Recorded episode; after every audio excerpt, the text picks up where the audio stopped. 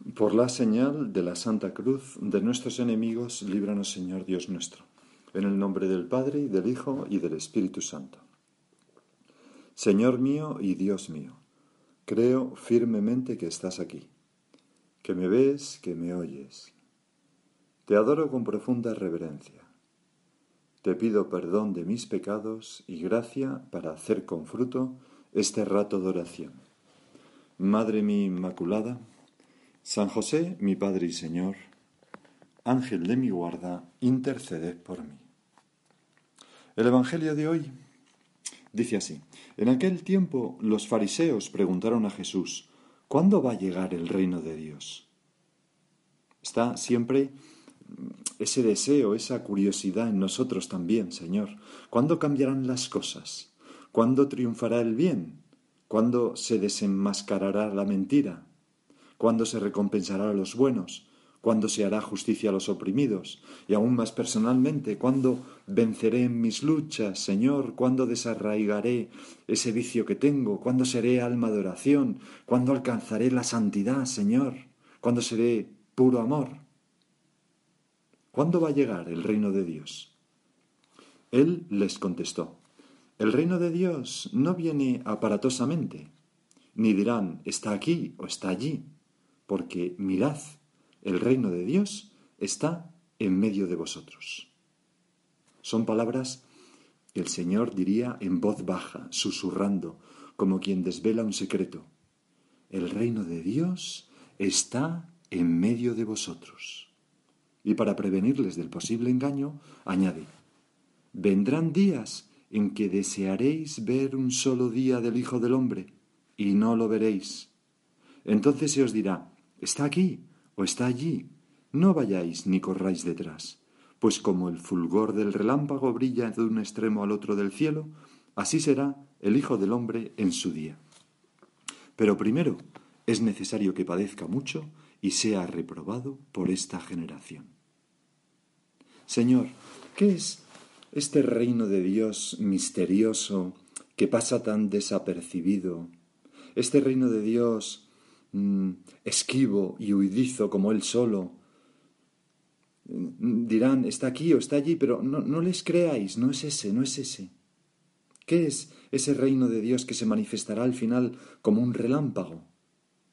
Pues los padres de la Iglesia han interpretado el reino de Dios de tres modos distintos que vamos a ir, Señor, meditando contigo, sirviéndonos de, de, estos, de estos padres de la Iglesia que son como nuestros hermanos mayores en la fe, a los que siempre hemos de mirar a la hora de interpretar el Evangelio.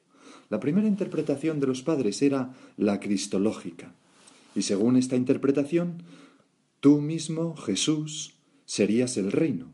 El reino, por tanto, no sería una cosa o un espacio de dominio terrenal, como ocurre aquí, ¿no? Pues es el reino de España, tal, no. Y la afirmación el reino de Dios no viene aparatosamente, ni dirán está aquí o está allí, porque mirad, el reino de Dios está en medio de vosotros, significaría algo parecido a esto. No busquéis en otro sitio. Yo soy el reino de Dios. Una afirmación que estamos poniendo, imaginando en tus, en tus labios, Señor. Yo soy el reino de Dios. Estoy en medio de vosotros. Camino con vosotros, como y duermo con vosotros, sin aparatosidad ni espectáculo. Pero yo soy la presencia divina, el reino de Dios, en medio del mundo, aunque muchos no lo aprecien y sigan buscando y esperando. El reino de Dios está en medio de vosotros porque soy yo. No busquéis otras cosas, otros reinos mundanos, terrenales, que prometen mucho, poder, placer, fama, pero que no son el reino de Dios y no pueden dar la felicidad. Yo, que soy el reino, estoy en medio de vosotros. Y Señor, ¿no ocurre lo mismo hoy en día? Porque tú, presencia divina en el mundo, el reino de Dios en la tierra, tú estás en la Eucaristía, estás presente en nuestros sagrarios, esos agrarios que están dispersos por la geografía de nuestros países, de nuestras ciudades, en medio de donde habitamos, y a veces no nos damos cuenta de que estás ahí. de esa presencia divina y te dejamos solo. No acudimos a ti, que lo puedes todo, a pesar de que tu presencia es poderosa sobremanera y va poniendo coto al mal y transformando los corazones de quienes se te acercan. Pero no solamente eso, sino que estás en tus sacramentos y en tus sacerdotes, en el momento que imparten los sacramentos en persona Christi, actuando calladamente. Estás en la Santa Misa, estás en la confesión, estás en, cada uno de los sacramentos. Y yo a veces, Señor, no me doy cuenta y, te pregunto, eh, ¿cuándo va a llegar el reino de Dios? Y tú me respondes, pero si ya está aquí, hija mía, hijo mío. Estoy aquí en los sacramentos y en los sacerdotes, estoy en la Eucaristía, estoy en el Evangelio, ahí encarnado. ¿No lo ves? Decía Benedicto XVI unas palabras preciosas. Jesús ha traído a Dios y con él la verdad sobre nuestro origen y nuestro destino la fe, la esperanza y el amor. Solo nuestra dureza de corazón nos hace pensar que esto es poco. Sí, el poder de Dios en este mundo es un poder silencioso, pero constituye un poder verdadero, duradero. La causa de Dios parece estar siempre como en agonía. Sin embargo, se demuestra siempre como lo que verdaderamente permanece y salva. A veces, Señor, parece que, tu causa está como, como en, en agonía, en retirada en medio del mundo, en países que se descristianizan. Pero ¿qué va? ¿Qué va? El otro día me lo preguntaba una persona, oiga, ¿y no cree usted que, que, el cristianismo está en retirada entre los jóvenes? Y yo le contesté la verdad. Digo, mira, pienso que es exactamente lo contrario. No te puedes ni imaginar las oleadas de jóvenes que se acercan a las horas santas, a la confesión, a los cursos de retiro que estamos organizando, etcétera, etcétera. Los jóvenes están sedientos de Dios. La causa de Dios, regnum Dei intra el reino de Dios está en medio de vosotros. La causa de Dios, repetimos lo que decía Benedicto XVI, parece estar siempre como en agonía, sin embargo, se demuestra siempre como lo que verdaderamente permanece y salva. Y ahora dice algo fantástico. Los reinos de la tierra, que Satanás puso en su momento ante el Señor, se han ido derrumbando todos se derrumbó el imperio romano, se derrumbaron los bárbaros, se derrumbó, etc. Bueno, en fin, podemos seguir cómo se derrumbará el materialismo, cómo se derrumbará, cómo se ha derrumbado el comunismo, como todo, todos esos reinos. Bueno, pues esta, Señor, sería la primera interpretación del reino de Dios, según los padres. La segunda dimensión o la segunda interpretación es la interpretación mística, que está muy relacionada con la anterior. Según esta interpretación, el reino de Dios mm, se encuentra esencialmente en el interior del hombre, en la medida que el hombre se identifica con Jesucristo. Y casa muy bien con tus palabras de hoy, Señor. El reino de Dios no viene aparatosamente, ni dirán está aquí o está allí, porque mirad, el reino de Dios está en medio de vosotros, en tu corazón y en el mío, en el corazón de todos los hombres de buena voluntad que aman al Señor.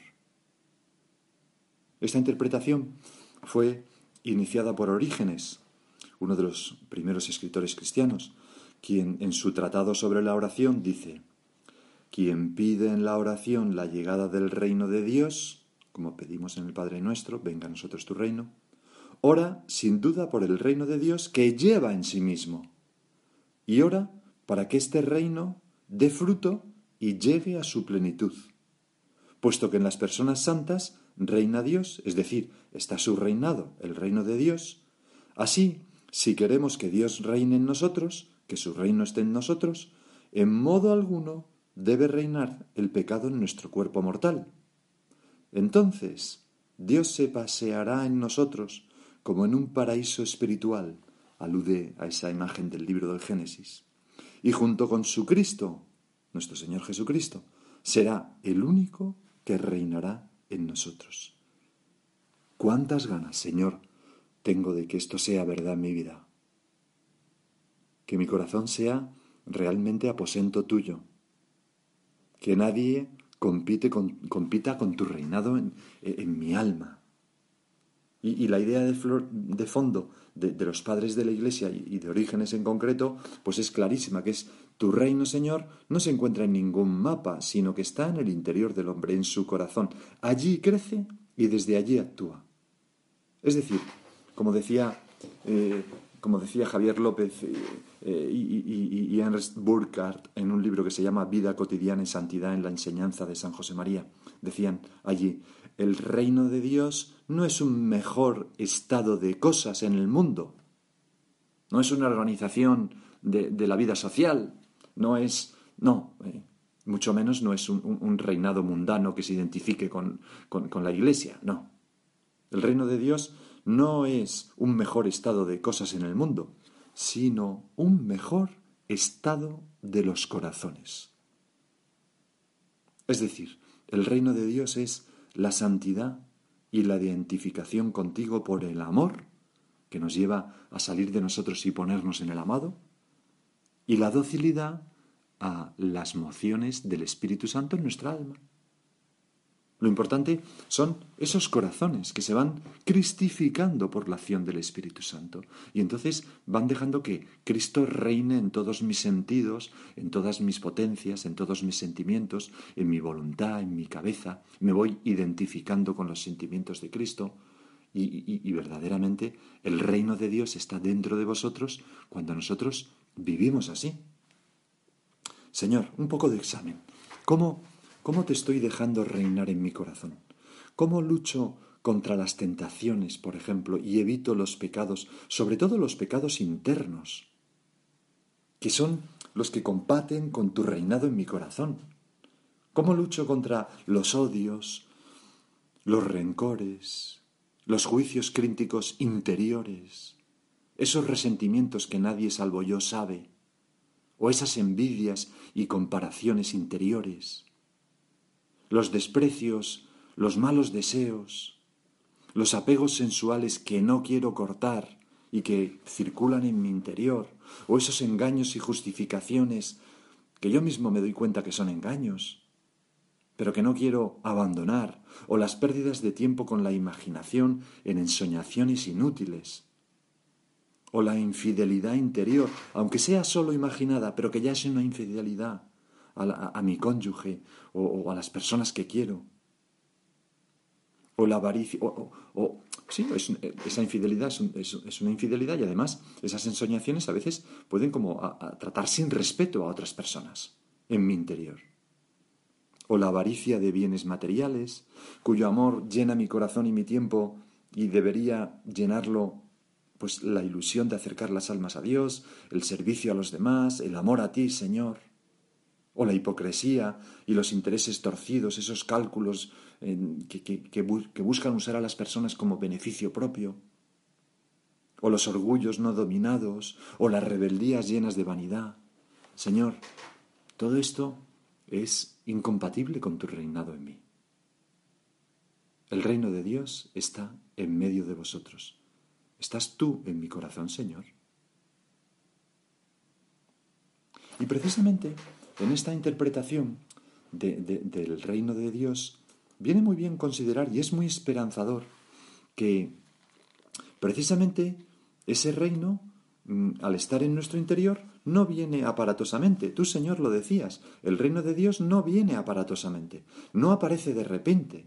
Está aquí, está allí. No, no, no, no, sino que se va desarrollando y consolidando con la gracia de Dios y nuestro esfuerzo diario y nuestra correspondencia por hacer realidad en nosotros ese mandato que tú, Señor, nos has dado a todos los cristianos, que es el resumen de todo. Amarás al Señor tu Dios con todo el corazón, con toda el alma y con todas tus fuerzas, y al prójimo como a ti mismo. Y es el Espíritu Santo quien nos va mostrando este camino y nos va dando las fuerzas para ir para recorrerlo. Un camino que está jalonado de hitos, de vencimientos concretos, que exigen nuestra docilidad, nuestra correspondencia, nuestra entrega. Por eso es muy esperanzador, porque el reino de Dios está dentro de mi corazón. Todavía no ha desarrollado lo que puede llegar a ser, pero con la gracia de Dios y con mi lucha lo conseguiremos, Señor. Salomón se cuenta en el libro de los reyes, rezó así cuando Yahvé le dijo, pídeme lo que quieras. Da a tu siervo un corazón dócil para gobernar a tu pueblo. Da a tu siervo un corazón dócil. Y cuando nosotros pedimos en el Padre nuestro, venga a nosotros tu reino, estamos pidiendo, decía Benedicto XVI, un corazón dócil para que sea Dios quien reine y no nosotros. El que reina gobierna, decide, pone en práctica. Pues si Dios reina en mi corazón, Él es el que mm, mm, gobierna y yo le sigo dócilmente. El reino de Dios, sigue diciendo Benedicto XVI, llega a través del corazón que escucha. Ese es su camino. Y por eso nosotros hemos de rezar siempre, porque nosotros escuchamos en la oración a Dios. Señor, háblame ahora en este rato de oración. ¿Qué hace falta que yo siga dócilmente? ¿Qué quieres tú de mí? ¿Cuál es tu voluntad? Para que eh, ¿Cuál es esa voluntad que yo repito en, mis padres nuestros? Hágase, hágase tu voluntad, así en la tierra como en el cielo. Háblame y dime qué es lo que tengo que hacer y con tu gracia lo intentaré hacer. Y otra consecuencia más maravillosa, y es que si el reino de Dios es interior a mí, nada externo lo puede destruir. Nada que me pase por fuera puede acabar con ese reino en mi interior. Tengo aquí un testimonio impresionante, me lo ha mandado un amigo, es de, es de Eti Ilesum, esa judía fallecida en un campo de concentración, que tiene un libro impresionante, un diario, y dice así, ¿no? Esta mañana, esta judía vivía cuando estaban como esas medidas anti, antijudíos, ¿no? En, en, los territorios ocupados por los nazis. Ella, creo recordar, vivía en Holanda. Y dice así, esta mañana, paseando en bicicleta por el estadio Cade, he disfrutado del amplio horizonte que se descubre desde los alrededores de la ciudad mientras respiraba el aire fresco, que todavía no nos han racionado. Por todas partes se ven carteles en los que se prohíbe a los judíos transitar por los senderos que conducen al campo. Pero por encima de ese poquito de carretera que nos queda permitido se extiende el cielo entero. No pueden nada contra nosotros, absolutamente nada. Pueden hacernos la vida muy dura, pueden despojarnos de algunos bienes materiales, pueden quitarnos la libertad exterior de movimientos, pero es nuestra lamentable actitud psicológica la que nos despoja de nuestras mejores fuerzas, la actitud de sentirnos perseguidos, humillados, oprimidos, la de dejarnos llevar por el rencor, la de envalentonarnos para ocultar nuestro miedo. Tenemos todo el derecho de estar de vez en cuando tristes y abatidos porque nos hacen sufrir. Es humano y comprensible. Y sin embargo, la auténtica expoliación nos la infligimos nosotros. La vida me parece tan hermosa y me siento libre. Dentro de mí el cielo se despliega tan grande como el firmamento. Creo en Dios y creo en el hombre, y me atrevo a decirlo sin falsa vergüenza. Es un texto muy impresionante porque nos ayudan también a, a darnos cuenta que el reino de Dios, con su alegría, con su magnificencia, con su maravilla, está dentro de nosotros. Y quizás nos haga menos duro si, si nos damos cuenta de que la auténtica libertad siempre es interior. Yo siempre me puedo recoger y meterme en Dios y volar por el cielo. Y la tercera dimensión que los padres daban de el reino de Dios es la eclesiástica. Según esta interpretación, el reino de Dios pues sería la Iglesia. El reino de Dios no viene aparatosamente, ni dirán está aquí o está allí, porque mirad, el reino de Dios está en medio de vosotros, significaría que está en la asamblea de los fieles, en medio del pueblo de Dios, en mis hermanos y en mis hermanas, en la Iglesia. Y ahora, este punto también nos serviría, Señor, para examinarnos un poco cómo quiero a los demás, cómo los miro, cómo los trato, porque la mirada lo hemos dicho tantas veces, sale del corazón. Contaba una persona muy santa, ya fallecida, un sacerdote, don José Luis Muzquiz, pues contaba un amigo suyo que cada vez que se encontraba con él podía sentir su alegría. Decía, cuando te mira, le brillan los ojos de un modo especial, tiene una alegría propia, interior. El reino de Dios está dentro de nosotros y se manifiesta al exterior. ¿Cómo miras tú a las personas que quieres? ¿Cómo les hablas? Con cariño. Decía en una ocasión San José María, hay muchas cosas feas en el mundo, mucha miseria, mucha suciedad moral, pero no existe ninguna necesidad de aludir a esos temas con palabras descarnadas. Al hablar de los defectos de nuestro prójimo, usemos la cortesía, fina caridad, que se emplea para señalar lo repulsivo cuando hay que mencionarlo. Y cuando no hay que mencionarlo, pues no lo comentamos, naturalmente. ¿Cómo disculpo a los demás porque son mm, mm, Cristo está en medio de ellos, el reino de Dios está pues e, en ellos también. ¿Cómo los disculpo? Decía también San José María, conociendo la bondad divina con todas las criaturas y sabiendo solo un poquito de nuestros errores personales, no tenemos más remedio que pasar por alto las pequeñeces de los demás, que pueden molestarnos, y fijarnos en lo bueno que poseen, que es mucho, porque el reino de Dios está en medio de ellos. Estamos obligados a comprender, a disculpar, a convivir con todas las almas y sobre todo con las que están junto a nosotros. Pues vamos a acudir a nuestra Madre la Virgen. Su corazón es verdaderamente el reino de Dios en la tierra. Vamos a pedirle a nuestra Madre que nos ayude a vivir siempre con, esa conciencia clara de ser también nosotros eh, el reino de Dios en la tierra y ver ese reino en la iglesia también.